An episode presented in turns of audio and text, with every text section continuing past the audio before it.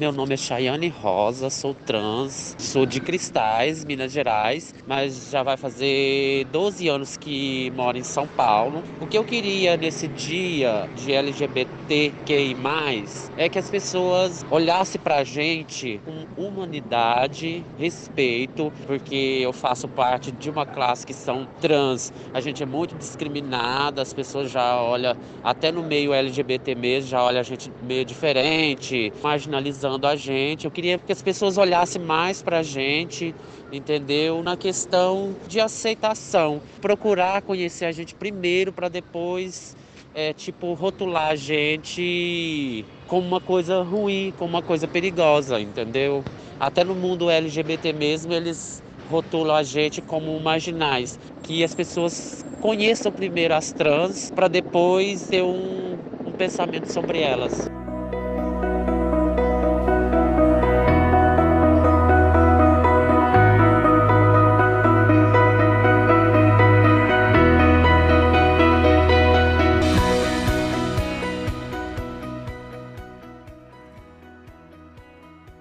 Olá, gente. Está começando mais um programa Saúde e Diversidade, o podcast de saúde para todas as diversidades. A gente vai ao ar a cada 15 dias, em todos os locadores de podcast às segundas-feiras e também no Jornal da USP às quartas-feiras. Obrigada mais uma vez para o pessoal do Jornal da USP pela divulgação. Um abraço a todos. E hoje a gente está aqui pela primeira vez com Francisco Jones como entrevistador aqui conosco. Fala, Fran, tudo bem? Oi, Vivi, tudo bom? Bom dia, boa tarde, boa noite, gente, tudo bom? Eu sou Francisco, sou aluno de medicina e muito animado de estar aqui hoje. Fran já está ajudando a gente com as redes sociais do Saúde Diversidade e do Cultura Transviada há algumas semanas, né? Super engajada no, no nosso trabalho e é um prazer ter você aqui hoje conosco, Fran. Eu que agradeço, Vivi. E aí hoje a gente tem como convidada para nossa entrevista Samira Alves Matos. Samira, bem-vinda, obrigada por você ter vindo aqui falar com a gente hoje. Obrigada, boa noite a todos. Meu nome é Samira, eu sou assistente social do consultório na rua e trabalho na UBS Sé, consultório na rua da região da Sé. Olha só, né? Samira, ela também, então, ela é bacharel em serviço social pela Universidade Uninove, foi agente de prevenção do projeto Cidadania Arco-Íris, tudo de bom, pela ONG LGBT pela Vida, e também trabalhou no Centro de Referência e Defesa da Diversidade, CRD, de 2015 a 2018, no projeto de prevenção de ST-HIV entre mulheres trans profissionais do sexo. Samira foi super bem indicada para a gente para falar sobre esse assunto hoje, que é a saúde das pessoas em situação de rua, que é um assunto muito importante e que é muito invisível nessa mira, muito negligenciado Sim. na nossa sociedade, né? Hoje, o nosso assunto é a saúde de pessoas em situação de rua. Para começar nossa conversa, a gente queria perguntar um pouco para você sobre linguagem não violenta, que é um tema que a gente busca abordar no nosso podcast. E a minha pergunta é: existem formas inadequadas de se referir a pessoas em situação de rua? Existem várias formas inadequadas, né? Porque a população de rua é bastante diversa. Existem ali pessoas de todos os níveis de escolaridade, de gênero, de religiões, de tudo, né? A população de rua não é diferente da população, digamos assim, comum, né?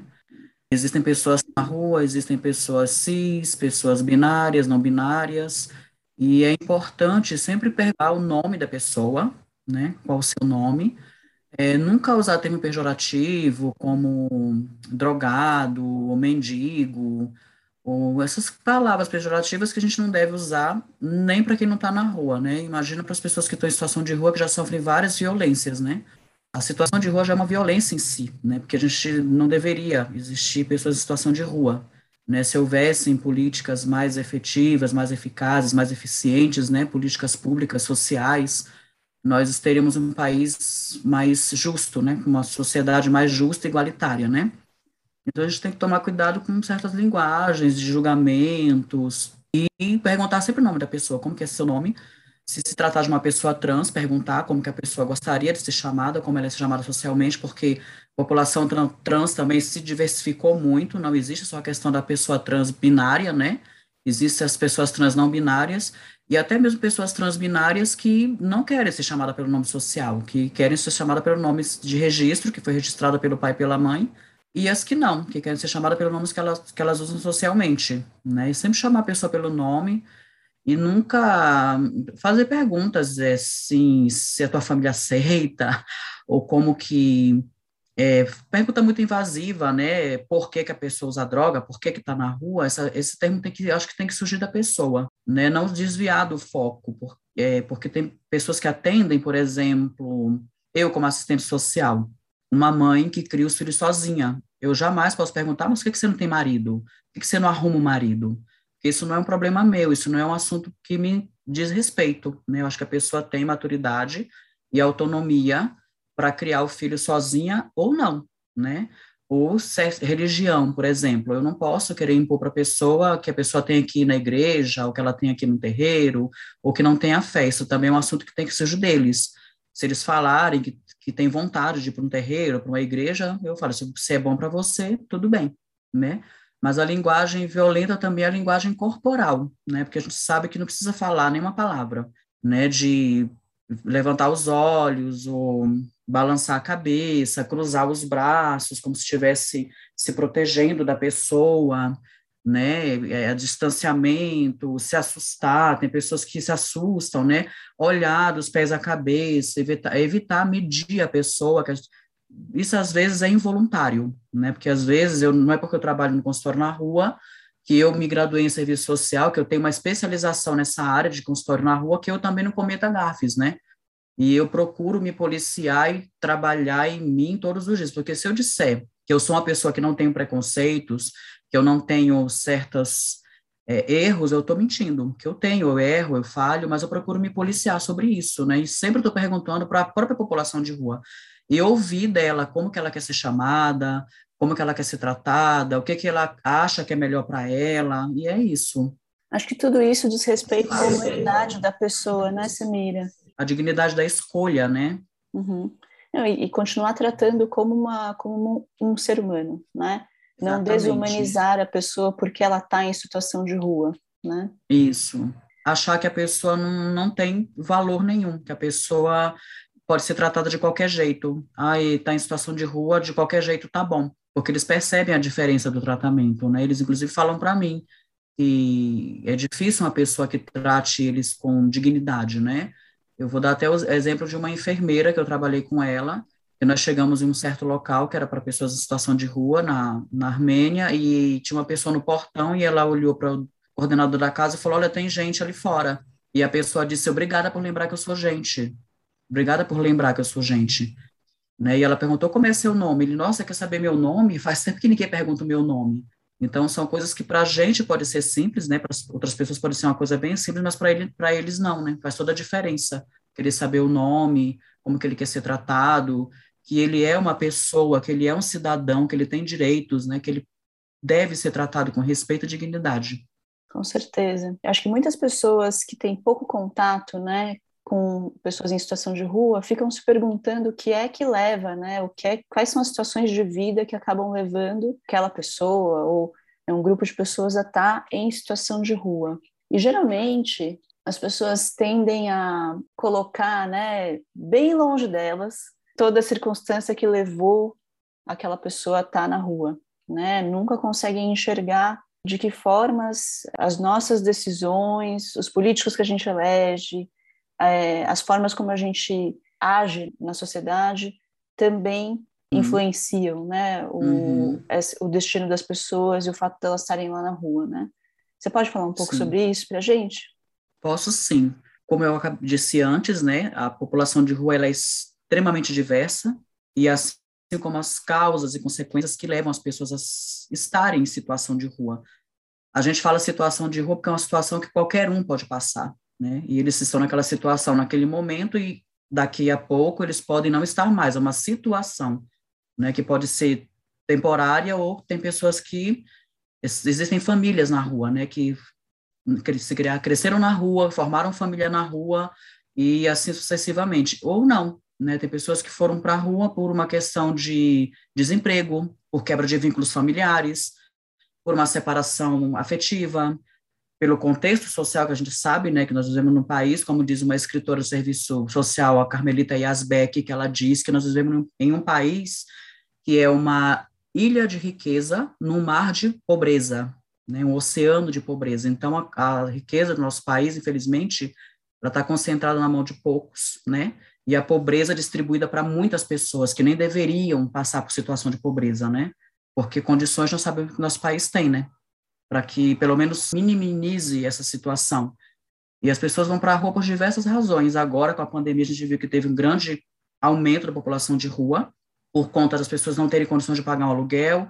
Muitas pessoas trabalhavam informalmente, né, que é um outro grande problema do nosso país, a falta do emprego formal e até mesmo as pessoas que estavam no trabalho de, no mercado de trabalho formal foram demitidas porque as pessoas não conseguiram manter essas pessoas no emprego e é uma, uma questão muito complexa que para se amenizar essa mazela que a gente tem na sociedade de tanta gente na rua, tem que ter um contexto político muito bem feito. É uma questão da, social, de saúde, de política, não é só a questão da saúde, não é só a questão da, da política, não é só a questão social, é um contexto muito mais amplo que isso, né?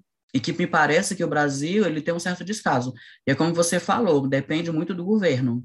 Se um governo populista, né, que a gente tenta eleger, a gente tenta escolher com o maior bom senso do mundo, um governo que seja mais populista, que ele tenha um olhar mais voltado para as pessoas que mais necessitam, né, já muitas das vezes não consegue né, minimizar isso, imagina um governo neoliberal.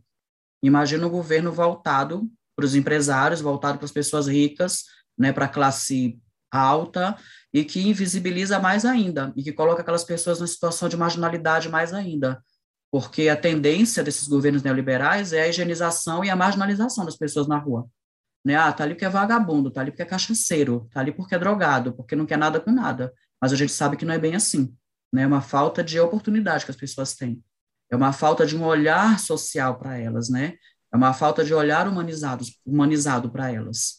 Pensamento capitalista, meritocrático, né, capitalista, né? extremamente capitalista e conservador, né? Hipócrita também, né? Hipócrita, porque as pessoas em situação de rua, elas têm uma colaboração, sim, na sociedade, né? Elas têm, sim pagam impostos sim. Eu lembro que eu estava numa reunião intersetorial no Centro de Saúde Escola Barra Funda e estavam ali alguns órgãos presentes na, ali na reunião e um, uma certa pessoa de um certo órgão falou, ah, mas o munícipe reclama que tem um, uma pessoa, um morador de rua, ele falou assim, né, na frente da casa dela e chama, a gente, a gente tem que tirar, porque o munícipe paga imposto, né, que tem residência fixa, e o morador de rua não. E a psiquiatra, a doutora Ana, da Santa Casa, disse eles pagam sim no corote que eles bebem, eles estão pagando imposto, no cigarro que eles compram, no café que eles compram no, no, no, no barzinho, no boteco, na comida que eles comem, eles pagam indiretamente, mas eles pagam. Eles podem não pagar tanto impostos diretos como a gente paga, mas eles pagam sim. Ninguém vive nesse país sem pagar imposto. Ninguém vive no país, no Brasil, porque o Brasil é o país que mais cobra imposto no mundo. E essa pessoa meio que se calou. Né? Então, é essa visão que as pessoas têm das pessoas em situação de rua que é um estorbo, né? Que é uma coisa desnecessária, que tem que tirar mesmo dali, que não é para estar tá ali, que está ali porque querem. A pior fala é dizer que a pessoa está na rua porque quer, né? Porque ninguém quer estar tá na rua. Quem é que quer estar tá na rua? Eu não quero, né? É uma visão muito cruel e desumana que as pessoas têm. Eu estava pensando exatamente nisso que você está falando agora, é, até de uma fala que ficou famosa, não, lembro se foi ano passado retrasado, é, da esposa de um governante que falou, né, que as pessoas que estão em situação de rua estão lá porque querem, porque não querem ter responsabilidade, sabe? Não querem ter que trabalhar, não querem ganhar dinheiro. E eu, eu acho que essa foi uma das falas que me chocou muito na época, porque meio que tira toda a responsabilidade do, do papel que o Estado deveria estar tendo naquela, naquela situação, sabe?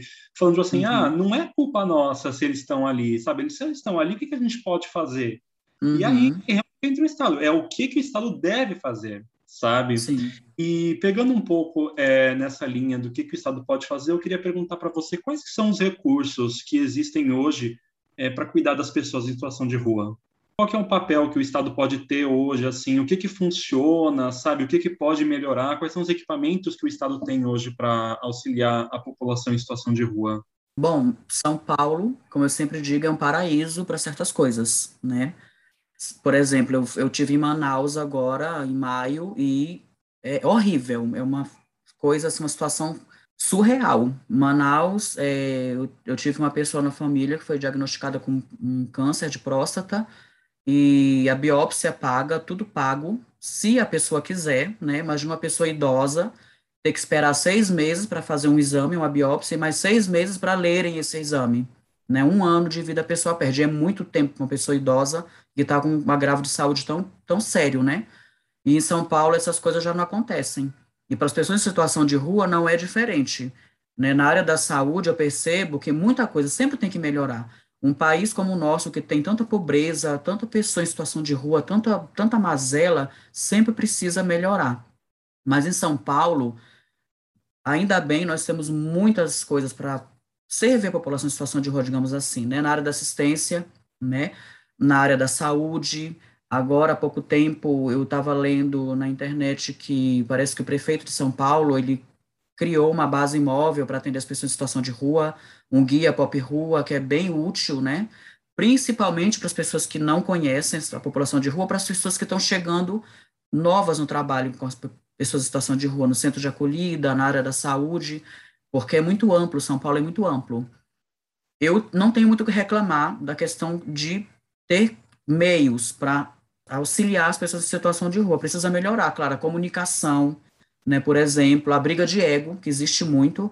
Por exemplo, eu encaminho uma pessoa em situação de rua, como já aconteceu comigo, chegar uma pessoa que está uma semana na, no, no, gradeado ali, do, nos gradios ali do Parque Dom Pedro, a pessoa toda defecada, toda urinada, sem tomar banho, super resistente, não aceitava um 5-6, e depois de uma semana, a equipe do consultório na rua, sensibilizando a pessoa se ele iria para o centro pop, se ele aceitaria tomar um banho e ir até o centro pop para conseguir um local adequado para ele. Eu olhei ele no sistema do CIS, ele tinha várias evasões do, do centro de acolhida, isso aí é comum também. As pessoas saem, as pessoas são livres, ninguém é um pássaro na gaiola para ficar preso. E eu encaminhei esse cidadão para o centro pop. E não sei por que razão, o psicólogo foi bem hostil com a gente de saúde, que se propôs a acompanhar, que não era daquele jeito, não era assim que funcionava, que era a porta aberta, que se ele fosse sozinho ele seria é, atendido. Aí eu me questionei e questionei a pessoa, mas qual é a diferença de ele ir sozinho e ele acompanhado pela equipe de consultório na rua? Não é o mesmo serviço? E não é até melhor que tenha alguém com ele que acompanhe, que dê esse suporte, que dê essa segurança para ele, um paciente super resistente, uma semana na rua, todo urinado, todo defecado, do jeito que ele estava, no frio danado que estava fazendo na semana retrasada, toda essa burocracia, para que tanta burocracia? Então, falta comunicação dos serviços, essa briga de ego que tem que acabar. Por exemplo, uma pessoa do CIAT me encaminha um, um paciente para eu atender. Ah, eu não vou atender porque lá tem assistente social. Não, eu vou pelo menos, no mínimo, escutar a pessoa. No mínimo, né? Dar boa noite, bom dia, boa tarde, o horário que seja, entra aqui na sala, vamos conversar e eu vou escutar. Se eu puder auxiliar a pessoa, eu vou fazer o meu papel de assistente social, porque é a minha obrigação. Se eu não puder, eu vou dar uma resposta. Olha, senhor ou senhora, eu não tenho como, mas eu vou entrar em contato. O seu caso é a defensoria, o seu caso é o CIAT mesmo, o seu caso é o CAPES, é o Centro Pop, mas eu não vou simplesmente, na frente da pessoa, dizer que não é daquele jeito, que eu não vou atender, que não é ali. Não é assim que funciona. E muitos órgãos fazem isso. Né? A gente encaminha e a pessoa volta, como na SP Trans, outro dia, um senhor que eu atendi, não sei se é ético falar o nome dos lugares, mas a gente fica, eu fico tão nervosa com isso e um senhor de idade totalmente confuso, que ele tem um certo transtorno mental, e ele, eles mandaram eu vir aqui, que não vão me dar nada, e se quiser que eu ligue para lá, mas eu não sei ligar, que eu não sei qual é o telefone, simplesmente dizem não de uma maneira grotesca. E aí eu fiz o um encaminhamento, pedi para a agente social ir lá e dizer para explicar o que que era. Por gentileza, atendesse a pessoa, explicasse o que que era, o que estava faltando, e que ele tinha direito a um atendimento digno. E aí eu acho que viram o agente social com a pessoa e viram a carta que eu encaminhei e, e disseram o que, que era o problema. Mas é depois que já, já causaram aquele constrangimento, já disseram aquele não grotesco para a pessoa, entendeu? E ele disse para mim, é isso é comigo porque eu moro na rua. E realmente é mesmo. A gente é, é muito absurdo, assim, eu só dá uma, um nó na garganta, assim, ouvindo você falar, sabe? Eu queria te perguntar uma coisa que você acabou de falar, você falou, é, para as pessoas que estão ouvindo a gente hoje, eu queria te perguntar qual é a diferença entre o Acolhida, o Centro Pop, acho que você falou do CIAT também, eu uhum. queria saber qual é a diferença entre esses órgãos. Olha, que cada um órgão tem a sua competência, digamos assim. O Centro Pop é o CREAS, né? O Centro Pop é um CREAS especializado para a população em situação de rua, para as pessoas em extrema vulnerabilidade. aquela pessoa que não tem mais vínculo familiar nenhum, que está na rua, que está na extrema vulnerabilidade. O CIAT é um serviço, é um centro de acolhida especializado que ele acolhe e é para tratamento e acompanhamento para dependência química. Né? Ele não é simplesmente só o centro de acolhida que a pessoa fica lá para se reorganizar, para tentar uma saída para autonomia, né? para conseguir um emprego. Tem uma outra dinâmica do centro de acolhida comum, digamos assim né, que tem o CIAT 1, que é o serviço de abordagem do CEAS, que eles fazem abordagem na rua. Alguns lugares eles fazem essa abordagem compartilhada com o consultório na rua, outros não, que aqui o CIAT da, do Bom Retiro é o pessoal do Redenção, né, Redenção na rua. Aqui na Sé, uma vez por semana, vai o consultório na rua com o CEAS fazer essa abordagem, que é o CIAT 1, para ver as pessoas que querem ir para o CIAT, né? E aí o CIAT 2 é o local, o centro de acolhida, onde eles passam um período, tem toda uma equipe técnica multidisciplinar lá dentro, com enfermeiros, com médicos, assistentes sociais, psicólogos, e eles vão para o SEAT 3, que já é a porta de saída, para eles já, já estão organizados para ir para um mercado de trabalho formal, para alugar um quarto, para alugar uma kitnet, para se reorganizar novamente. Né, o Centro Pop, como já expliquei, é o centro, é o CREAS, né, de alta complexidade, o consultório na rua é na área da saúde, mas o consultório na rua, ele é integral, que tem um consultório na rua, que é o que eu trabalho, e o consultório de rua, né, que o consultório de rua, ele foca especificamente no problema de transtorno mental e o uso de álcool e drogas, dependência química. E o consultório na rua, ele é um trabalho mais amplo, um trabalho mais integral. A gente trabalha todos os aspectos da vida da pessoa, social, de habitação, de saúde, de acolhida, tudo é integral a escola, tudo. E não tem distinção de população. E, geralmente, o consultório de rua é mais focado na população que está no fluxo da Cracolândia, que estão nesse, nesse tipo de questão. E consultório na rua, não. A gente é em situação de rua ou centro de acolhida. A gente atende a toda a população, usuários de drogas ou não.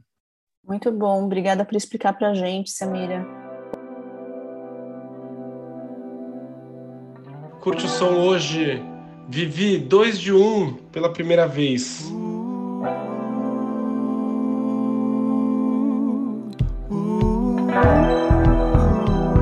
Esses olhos de quem não se permite me fazem pensar no que fiz pra ficar do teu lado, dentro do teu abraço e fim. Pensando se de certo me visse, se ainda faria o que diz para ficar do meu lado. Hoje a gente está falando com a Samira Bompar, que é assistente social com uma ampla experiência no cuidado a pessoas em situação de rua. Se você tiver qualquer dúvida, sugestão, crítica, fala com a gente, arroba saudiversidade nas redes ou saudiversidade.gmail.com. Samira, deixa eu te perguntar uma coisa. A gente, classe média, né, a burguesia, fica muito preocupada com as pessoas em situação de rua porque acha que elas podem ser fonte de violência, né? Então, ah, te assaltar, ele cheira mal, você quer ficar longe. As pessoas veem muito uma pessoa em situação de rua como fonte potencial de violência. Mas a verdade é que essas pessoas em situação de rua estão extremamente suscetíveis a violências também, né? Uhum. Você pode comentar um pouco sobre isso? Que tipo de violência que as pessoas em situação de rua podem sofrer? Sim, a violência, como eu já disse, né? Eu posso até estar sendo redundante, mas a própria situação de rua já é uma violência. Né, que se nós vivêssemos em um país decente, digamos assim, não teria essa realidade. Eu sei que existe população de rua em várias partes do mundo, inclusive em países de primeiro mundo, né? Mas aqui no Brasil é demais. São Paulo, então, é o concurso, né? Não tem para ninguém. E as violências é invisibilidade, né? Que as pessoas são tratadas, né? A questão de tem uma professora minha na faculdade que ela dizia que existem duas coisas, né? A questão de eu sei que é, pode ser que seja importante essa coisa pontual de você, por exemplo, entra no mercado e tem uma pessoa ali na porta pedindo a pessoa ela dá aquela esmola, digamos assim, ou para se livrar logo daquela pessoa, para ela parar de pedir, para sair de perto, ou ignora, ou para mostrar para o outro, olha como eu sou bonzinho, e aquilo ali não resolve tanto. Né? Tudo bem que é importante que as pessoas sejam solidárias, que as pessoas entendam que as pessoas em situação de rua precisam de doações, né? Mas que as pessoas que não estão naquela situação também briguem, lutem para que aquelas pessoas saiam daquela situação, né? Não numa maneira de, de higienização, de a polícia chegar lá e jogar água e tirar e bater, não. Que os políticos, eles olhem para essas pessoas, né? Que eles, porque essas pessoas também votam, elas também vão votar, elas têm, elas têm título de eleitor. Inclusive, eu encaminho várias pessoas para fazerem título em época de eleição. Eles querem votar, eles participam né, como cidadãos que eles são. E essa violência de menosprezo, né, da sociedade, de achar que não é para estar tá ali e que é vagabundo, né, de chamar a polícia para querer que tire, e essa coisa de se assustar, né, porque a gente sabe que tem pessoas muito mais perigosas, né, com caneta na mão, né, que matam um país inteiro, né, com uma caneta. Então eu tenho mais medo de quem tem uma caneta na mão que está lá em cima do poder do que uma pessoa que está em situação de rua, porque eu moro no centro há 20 anos e quando eles me veem, até que eu vou uniformizada e volto do trabalho, eles me cumprimentam, porque eles sabem que nós somos uma porta né, de dignidade para eles, que a gente tem um tratamento humanizado. Ai, bom pá, olha o bom pá, consultório na rua. Então eu tenho até orgulho de vestir esse uniforme porque eles respeitam, né? E eu não tenho medo das pessoas que estão em situação de rua. Claro que a gente vive numa cidade perigosa, né? Eu já fui assaltada três vezes aqui no centro. Nenhuma foi por pessoas em situação de rua, né? Foram pessoas de bicicleta, né? Que assaltaram, colocaram arma em mim, pessoas bem vestidas, pedindo informação, e de repente estava ali com a arma em cima de mim, entendeu? E as pessoas em situação de rua, elas estão mais preocupadas é com o que elas vão comer, aonde que elas vão dormir. Sobreviver, né, né Samira? É, sobreviver, e a subsistência delas, estão preocupadas com a subsistência delas. Né, em manguear, que é a linguagem da rua, né, em manguear, que significa pedir dinheiro no farol, né, para fazer o uso, como eu já trabalhei com pessoas que vieram da rua, trabalho que consultório na rua, um critério é a pessoa ter vindo da rua, eu já passei por essa situação e eu sei que é terrível, né, por questões de religião, por questões da minha sexualidade com a minha família, e eu não tive outra alternativa, né? E, e, nunca sofri violência na rua, pelo contrário, né? A gente, eu fui até de uma certa forma protegida. A violência que eu sofri era de que devia me proteger, por exemplo, da população trans, que eu sou uma pessoa trans e eu precisei fazer programa um dia na minha vida. E a violência eu sofria mais da polícia. Sofri muita violência física, verbal, de tudo que foi tipo, né? E ali na rua a gente tem uma certa proteção, protege o outro. Claro que tem as regras da rua, é claro que tem as violências na rua, que a gente reproduz violência, né? A gente ataca para se defender, mas é muito mais fácil ser agredida por uma pessoa que está ali para me proteger do que, pra, de, do que quem está na rua. Eu não estou romantizando, eu não estou coitadizando ninguém da rua, mas essa é a realidade. Né? E às vezes eles estão ali no desespero tão grande que eles precisam gritar para ser vistos, né? Eu não estou é. fazendo dia aqui a situação de rua, não estou fazendo apologia que se uma pessoa em situação de rua assaltar alguém, aquele é normal, que não é, né? Não estou fazendo apologia a nada disso, só que são realidades diferentes, né? Nossa, Samira, abre os nossos olhos você falar tudo isso, né? E viver, né, no dia a dia, todas essas dificuldades deve ser realmente muito difícil. Obrigada. Terrível. Obrigada por compartilhar da sua história com a gente. Imagina. Obrigado. Eu acho que nesse momento é importante a gente falar então desse aspecto, né, da diversidade dentro, né, das pessoas que estão em situação de rua. Uhum. Como você falou, a população que está em situação de rua é muito heterogênea, né? Sim, bastante. Mas especificamente é, no caso das pessoas LGBTQIA+, e mais especificamente ainda no caso das pessoas trans, né? Essa situação uhum. de ser expulso de casa e, e acabar ficando na rua é muito frequente, né, Samira? É muito, é muito. Se você, por exemplo, faz, fizer uma pesquisa, como eu fiz para o meu TCC, né, na faculdade, que foi o tema do meu TCC, a inserção da população trans no mercado de trabalho formal. Se você pesquisar 10 pessoas trans, parece que as histórias se cruzam.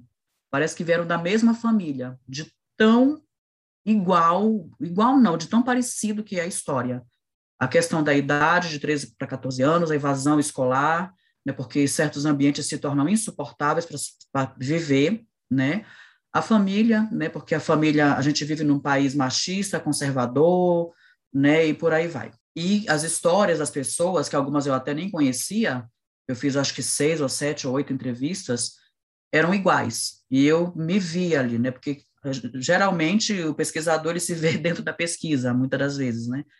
E eu me surpreendia ouvir histórias até piores que a minha, né? Piores que a minha, porque eu ainda tive forças para, digamos assim, aceitar o convite que eu tive para me retirar da minha família. Mas tem pessoas que não, que têm medo de enfrentar a realidade daqui fora, que não é fácil, e submetem a maus tratos durante anos e anos, né? Se descaracterizam, deixam de ser quem elas são, entram em depressão, tentam suicídio, é muito complicado, né? E para quem não passa, né, para quem não passa na pele, acha que aquilo ali é até uma frescura. Ah, que nada, mas só quem passa na pele é que sabe, né? Cada um sabe onde o seu sapato aperta, como diz o ditado. E a população trans é extremamente vulnerável na rua. Eu digo que são os vulneráveis do vulnerável, né? Claro que só de ser LGBT nesse país é um risco, que o Brasil é o país que mais mata LGBT no mundo. Isso não é novidade, porque a gente está vendo aí na mídia o tempo todo falando sobre isso, né? Na internet. É um país extremamente violento. O Brasil, geralmente, tudo que não é bom, ele fica lá em cima, né? Em primeiro lugar, sempre, né? Ele sempre está no primeiro do ranking, nas coisas que não são boas. E é muito difícil, né, ter uma realidade nova, entre aspas, agora, que é a população dos homens trans, que era uma população mais fechada, né, mais difícil, sempre foi mais difícil de lidar, no meu ponto de vista, dos homens trans. Por quê? Porque o, o homem trans, ele sofre violências terríveis na rua, desde estupro corretivo, que eles chamam, né, na rua, as pessoas, né, até o centro de acolhida, porque é muito difícil. Aliás, não existe centro de acolhida para homens trans, né? Existe o centro de acolhida para as mulheres trans, que é a Casa Florescer, na Armênia, no Bom Retiro, e em Santana, se eu não me engano. Mas não tem, às vezes chegam homens trans lá no serviço do consultório na rua, mas não tem para onde encaminhar. E o que, que a gente tenta fazer? Encaminhar para o centro de acolhidas misto, né? Mas eles vão ter que ficar nos leitos femininos, por uma questão de proteção, não é uma questão de preconceito. Porque se a gente né, encaminha um homem trans para um centro de acolhida misto e o serviço social do local coloca eles no leito masculino, né, eles vão ser violentados de todas as formas, né? Desde estupro, de, de tudo que a gente possa imaginar, a tudo, né? Então eles ficam no leito feminino por questão de proteção e muitos não entendem, né? Não querem ficar, não se sentem bem e acabam ficando na rua mesmo. Aí na rua acaba sofrendo a violência do espancamento, né? Do estupro, de tudo, tudo é horrível, é uma mazela terrível. E a população LGBT ela passa cada coisa que só quem vive para saber, né? Existem centros de acolhida que eles não podem usar o banheiro, tem que ter um banheiro específico, né? Não podem sentar em certos lugares no refeitório, tem que ser separados, né? Tem que ser, eles geralmente tem que ter uma fila, é tudo separado, é como se fosse um, uma peste, como se fosse uma, na época da peste negra, da, da lepra, entendeu? Como se eles fossem transmitir algo muito ruim para os outros. E sofrem mesmo, sofrem bastante, muito sofrimento. Samira, uma coisa que eu sempre fico imaginando, né? Como é que uma pessoa que está em situação de rua e que, enfim, consegue um emprego, é, consegue se estabilizar de novo, essa questão do antecedente. Aí você, inclusive, pode falar né, da sua experiência pessoal. É, como existe muito preconceito, muito estigma, né? Lidar com o passado, de ter estado em situação de rua, deve ser uma coisa realmente desafiadora e que, vai, uhum. sei lá, uhum. vai te fechar portas, né, de oportunidades, emprego e tudo mais. Como é que é isso? É bastante, né? Eu trazendo um pouco para mim de novo, particularizando, né, a coisa, eu tive várias experiências assim terríveis. Eu quando decidi sair da rua foi quando eu sofri um assalto, quase fui morta na rua por uns quatro rapazes. E foi quando eu conheci lá a ONG, né, o CRD, e a assistente social de lá me encaminhou para esse trabalho no consultório na rua. Só que isso foi um longo caminho. Eu fiquei de 2009 a 2013 procurando emprego. Né, era não, não, não, não. Ou quando vi meus documentos, na época eu não tinha retificado o nome. Eu retifiquei meu prenome em 2014. Eu já estava no consultório na rua, mas foi uma luta árdua, bastante ruim. E mesmo depois que eu entrei no consultório na rua, né, quando eu falava que eu tinha vindo dessa situação, e que eu sou trans, as pessoas se assustavam. Eu lembro que eu fui para um encontro do consultório mesmo, em um local, e tinha uma senhora que estava até meio que cochilando, né, que era bem cedo, e cada um se apresentando, dizendo da sua história, numa roda de conversa. Eu falei: Meu nome é Samira, sou uma mulher trans do consultório na rua. Eu vim da rua, ela levantou na hora. Aquilo foi um despertar para ela. Todo mundo, a, a pessoa que estava comigo até riu, né?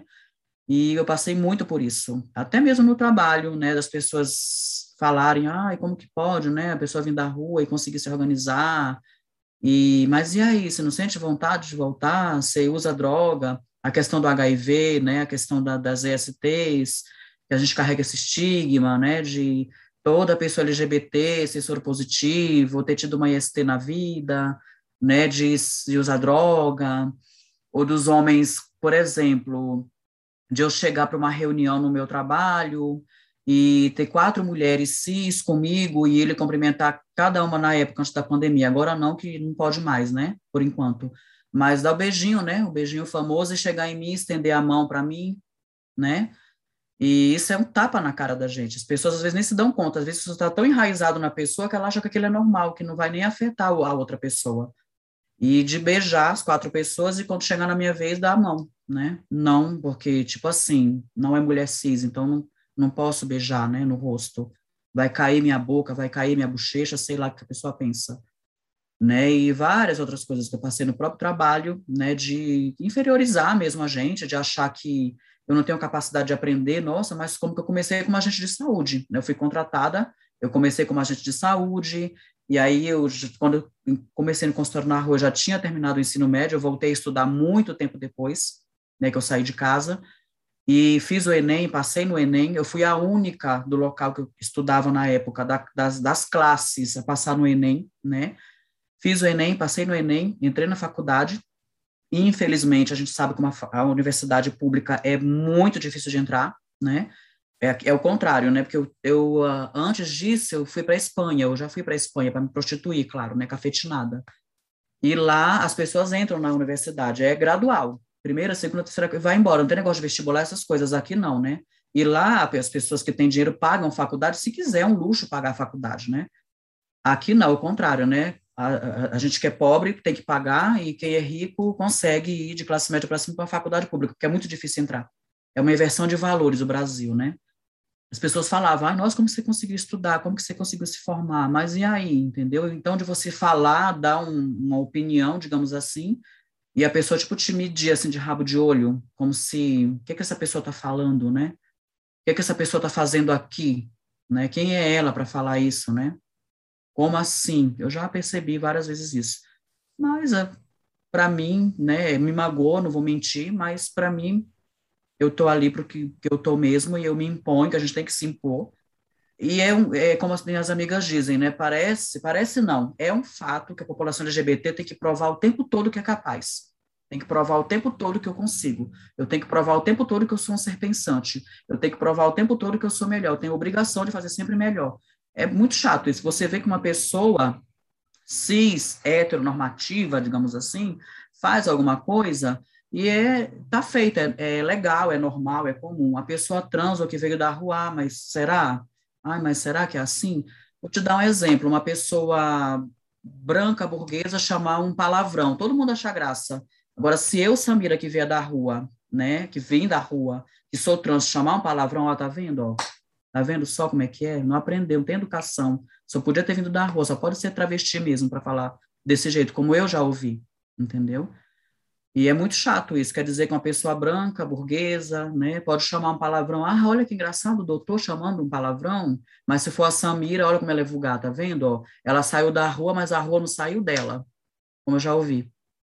Né? Gente, é muito revelador, né? Essas pequenas coisas que, que a gente é. escuta, porque não passa pela cabeça né, das pessoas. Você não tem o direito nem de falar palavrão, meu né? Não, é porque já está enraizado. Exatamente, é. é. muito que é tirado das pessoas, né? Você tira é. a humanidade, tira o espaço, tira a possibilidade de fazer planos de vida, tira até o direito de falar palavrão, né? Vamos é, uma pessoa gente. que é rica, um doutor, assim, digamos assim, é despojado, ele é, ó, como ele fala a linguagem do povo, ele chama até palavrão. A Samira que veio da rua é vulgar, é sem educação, é, não deixa os vícios da rua, e por aí vai. Samira, eu estava ouvindo você falar e eu queria até perguntar uma coisa. Infelizmente, hoje a gente sabe que a, o meio universitário é um meio extremamente cisnormativo, sabe? É, é aquela coisa assim, quando tem um aluno na faculdade, é o aluno trans da faculdade. Isso é horrível, mas a gente tem uma população tão pequena assim dentro da universidade. Eu queria perguntar para você como que foi a, a, sua experiência lá dentro da E muito elitista também, né, Fran? A, a universidade. Então, para você chegar com esse background, né, Samira, de ser uma pessoa trans e ter estado em situação de rua, como é que foi lá? No começo foi até tranquilo, que eu tenho uma certa passabilidade, né? Porque eu tenho uma cor de pele mais clara, eu sou mais femininazinha, né? Digamos assim. Eu fui, as pessoas na sala foram perceber, porque eu estava numa sala com 50 pessoas, que eu, eu fiz uma faculdade que ela é popular, digamos assim. E no primeiro semestre, no final do primeiro semestre, que eu fiz o primeiro seminário, que foi sobre a população idosa, que eu fui falar, porque tinham vários temas, né? E aí teve um, um seminário falando sobre a população LGBT.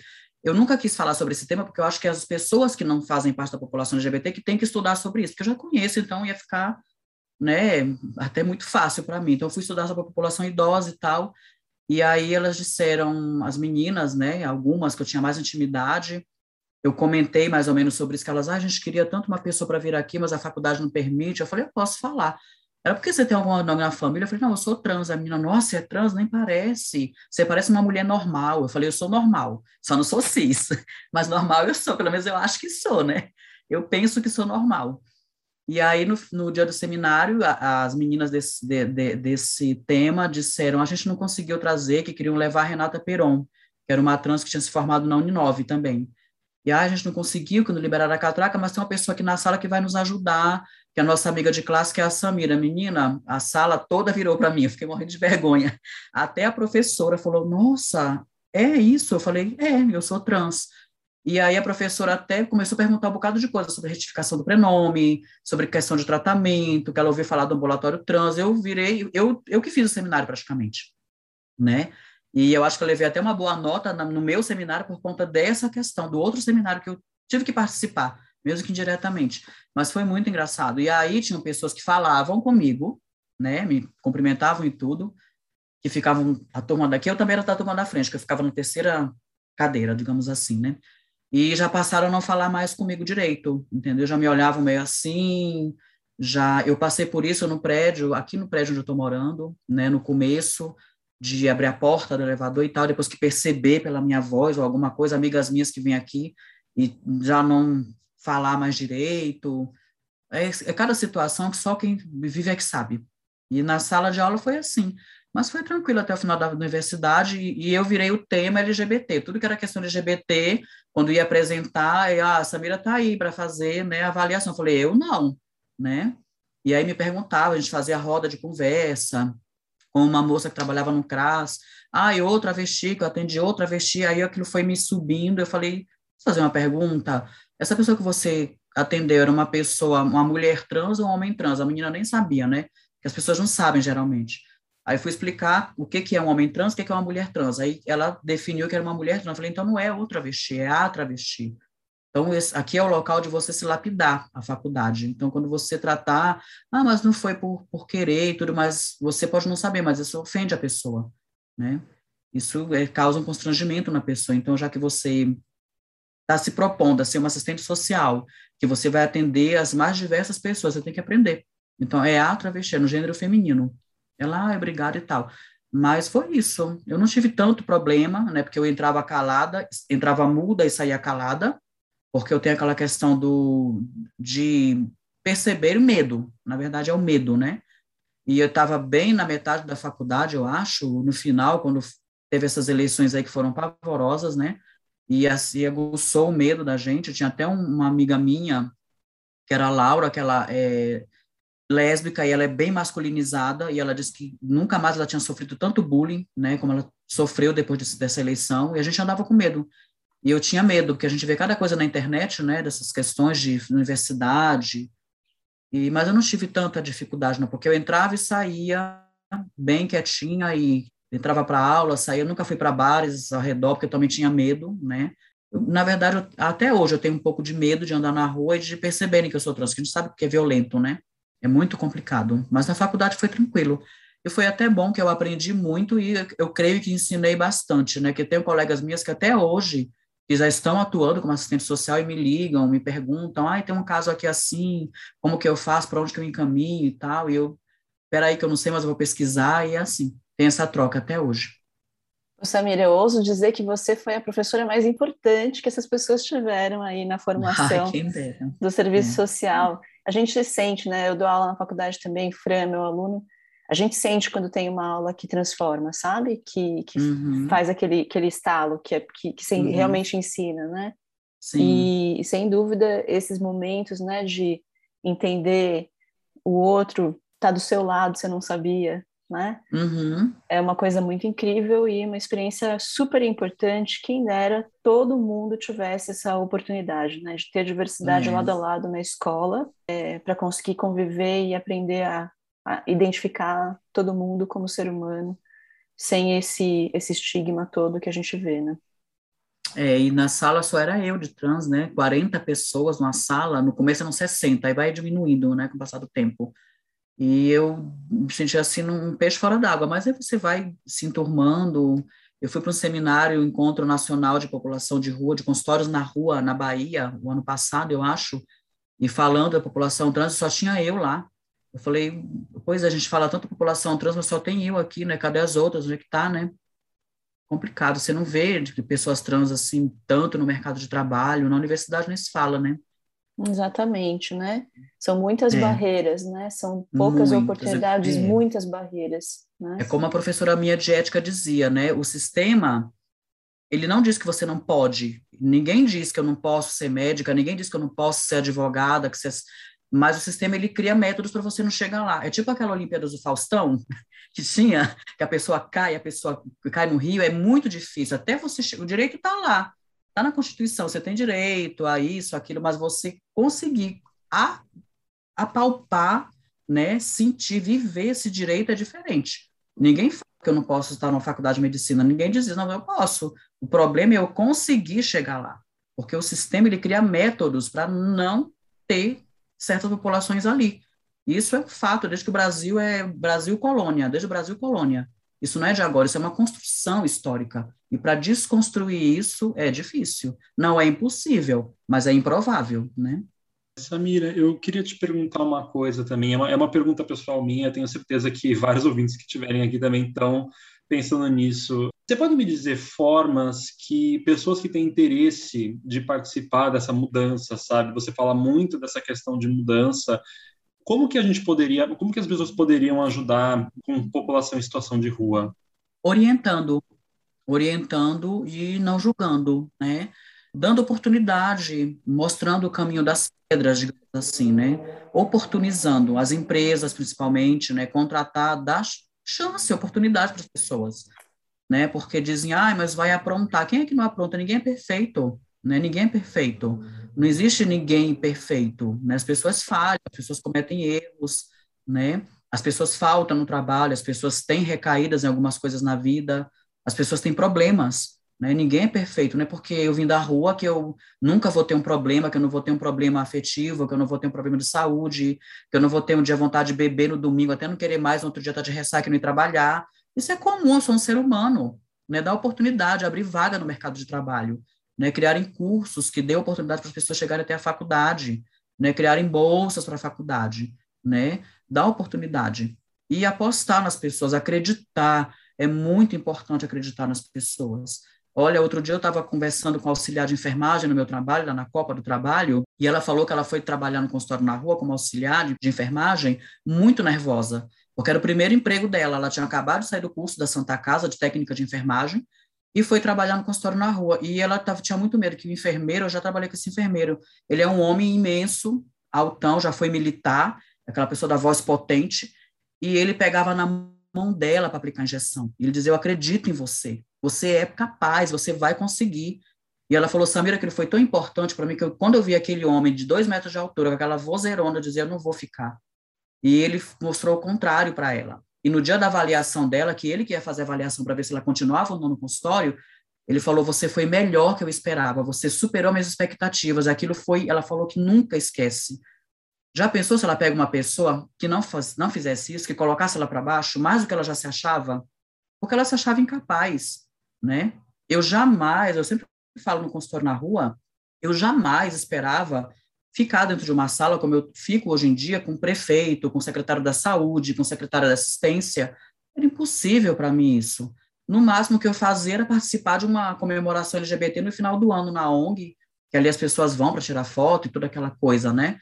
Mas eu falar da minha vida e pedir né, ampliação para o consultório na rua, mais políticas para a população de rua, para a população trans, porque eu sempre falo da população trans, inclusive no meu trabalho, que eu sou a primeira trans a trabalhar no consultório na rua, hoje em dia tem umas 10 mulheres trans, já tiveram mais, mais, né, só que não ficaram, que já chegou a ter 16 mulheres trans, só que saíram, não quiseram, não se adaptaram, normal, como várias outras pessoas, né? Outro dia encontrei uma menina, Karen, né, uma, uma amiga minha trans, que ela foi promovida, agente social, foi lá me falar super feliz, ai, Samira, foi promovida, eu falei, parabéns, está se formando em serviço social também, tem outra que é enfermeira, que está se formando em enfermagem, e por aí vai, né, é acreditar nas pessoas, é você pode, você é capaz, você consegue, não colocar a pessoa mais para baixo do que ela já está. Isso acontece, né? Como já aconteceu comigo, de eu comentar com algumas pessoas, eu quero fazer faculdade. Você é louca, travesti na faculdade? E até da minha própria população. Dizer, menina, você, você fez o corpo, que é a linguagem da, da gente trans, né? Você está toda feita, você fez o corpo, você colocou silicone, seio, para trabalhar, para assinar ponto, para bater ponto, você tem que ir para a Europa, tem que ganhar dinheiro. Eu falei, não, mas eu não quero mais isso, eu já fiz, né? Então eu quero trabalhar, eu quero estudar, eu quero nadar em outras águas, né? E é acreditar nas pessoas, é oportunizar, né? E acreditar e incentivar as pessoas, dizer que elas são capazes, né? E não de dizer que ah, não, não dá conta não, porque ele, ah, ele bebe muito, ah, não, ele usa droga, ah, não, ele fuma maconha, ah, não, ele está na rua, né? Como consultório na rua, ela sempre abre edital para agente de saúde e eu, hoje em dia, sou eu quem faço essa seleção, né? Um dia eu passei por isso e agora eu que faço. Eu fico super feliz quando eu sei que alguém que eu fiz, né, a seleção para o edital lá, conseguiu passar, como outro de uma moça da Venezuela, que mora num centro de acolhido, na Autonomia em Foco, na, na Liberdade, me mandou mensagem, ai, Samira, eu passei no processo seletivo, obrigada, eu estava precisando disso, eu já estava quase desistindo, imagina a pessoa que vem da Venezuela, né, da situação que está lá, e para cá, né, meter a cara aqui sem saber do que vai encontrar aqui e passar no processo seletivo na área da saúde é muito bom. Né? Se eu fosse outra, né, eu dizia, ai, não, não, e vem da Venezuela, nem fala português direito, e, ai, tem filhos, não vai dar, não, não vai dar. Eu não posso fazer isso, eu tenho que acreditar nas pessoas que acreditaram em mim um dia. Eu tenho que multiplicar o que foi feito por mim, né? E não me achar melhor, né, usar a meritocracia, né? Ah, eu fiz porque eu me esforcei, eu fiz, não, eu fiz porque eu tive oportunidade porque se eu não tivesse tido oportunidade, eu não teria feito. Não dá para usar o, a meritocracia nesse país, de jeito nenhum. E é, esse discurso todo que você está falando, Samira, é muito importante para a gente internalizar, né?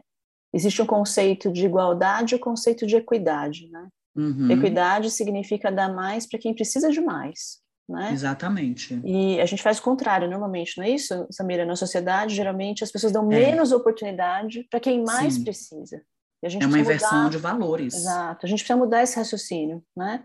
Então, uhum. quanto urgente, quanto mais camadas de, de estigma, quanto mais camadas, né, de barreiras, dificuldades aquela pessoa tem, mais a gente precisa se esforçar para gerar oportunidades e possibilidades de, de sair dessa, de é, se desenvolver, de achar aí as suas perspectivas de futuro, né?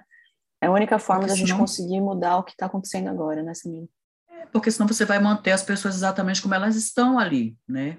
Você vai manter ali aquela situação da pessoa, né? Ela não vai sair, daí depois você vai apontar e tá vendo? Não sai. Claro, não tem como você, você não oportunizar, se você não brigar por políticas públicas de verdade, né? Que cheguem nas pessoas que mais precisam, não tem como. E não dá para as pessoas viverem só de caridade, de é, sociedade civil organizada, não dá, que a gente tem um país que tem milhões aí que entram todos os dias, é um país riquíssimo. Não dá para usar essa história que não tem, tem, né? Só que tem que saber como investir, né? Tem que só é saber investir. É só voltar para a população que realmente precisa. Investir nessas pessoas para que elas possam sair né, daquele status quo que elas vivem ali, que não tem como, elas vivem numa bolha presas, não tem como sair. Né? Elas precisam aprender a, a furar essa bolha, sair, a nadar, voar com as próprias asas, né? As pessoas têm que ser protagonistas das vidas delas, não ficar o tempo todo de benefício. É importante, essas coisas são importantes, mas não é, não é só isso. Né? Tem que ir além disso. Muito bom, Samira. Que mensagem importante. A gente chegou agora para a última parte aqui do nosso podcast, a parte de dica cultural.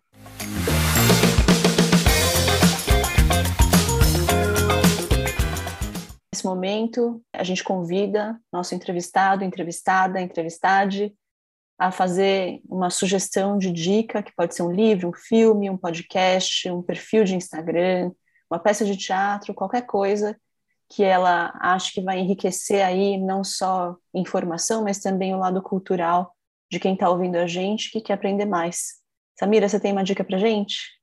Tenho, olha, sobre teatro, tem agora está meio restrito essas coisas, né? Mas quando voltar, se as pessoas tiverem oportunidade de conhecer, o Teatro de Containers, que ele fica aqui na, na Luz, eles falam muito sobre a questão das pessoas em situação de rua, das realidades das ruas, né? Das várias realidades da rua.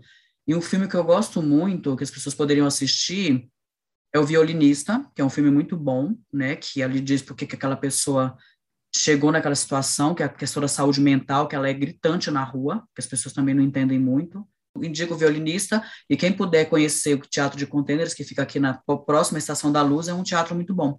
É um teatro de rua, que ele vão onde as pessoas estão, e eles sempre falam sobre essa questão da população de rua. As pessoas entenderem, né?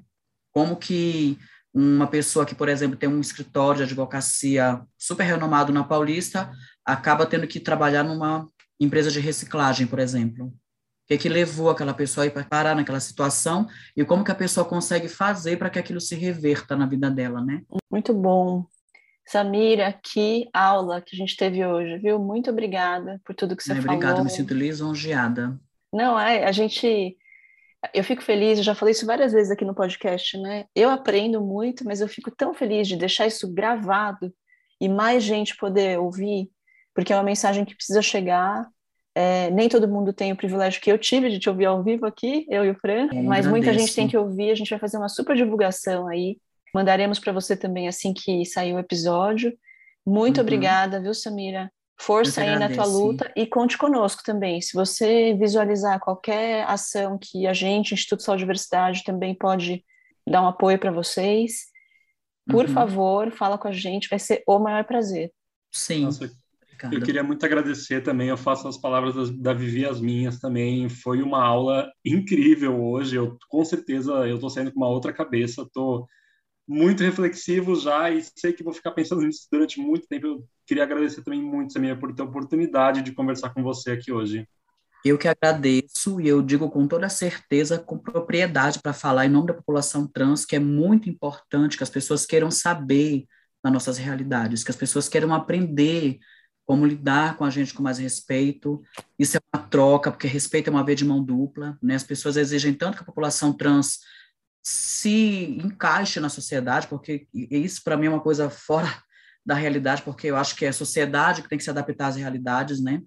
E é muito importante para a gente ser ouvida mesmo e que as pessoas queiram aprender das pessoas em situação de rua, né?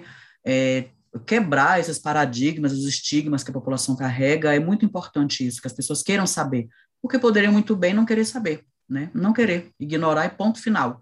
Eu vou estudar medicina, eu vou estudar o corpo humano, aquilo que é pertinente à minha profissão, e pronto, acabou. -se. se chegar, porventura, se um dia eu estiver trabalhando em um local público, se chegar alguma pessoa dessa realidade, eu vejo ali como é que eu faço, eu trato da minha maneira e ponto final. Né? Eu sou a médica, ou eu sou o médico, e ele é o paciente, ponto final. É muito bom que as pessoas tenham, tenham interesse em querer mudar, porque é assim que as mudanças acontecem, né?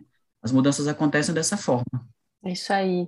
Samira, fica bem, viu? Bom resto de final de semana para você. Muito obrigada mais uma vez. Beijo para todos. Continuem se cuidando, pessoal. Tchau, tchau. Beijo. Vacina sim.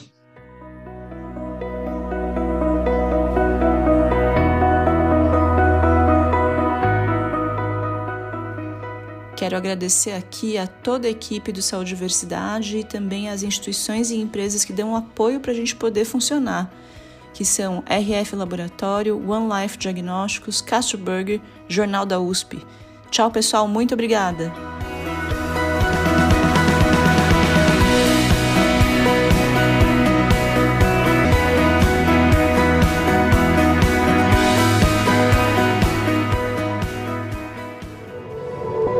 Este podcast faz parte do movimento LGBT Podcasters. Conheça outros podcasts através da hashtag LGBT Podcasters ou do site www.lgbtpodcasters.com.br.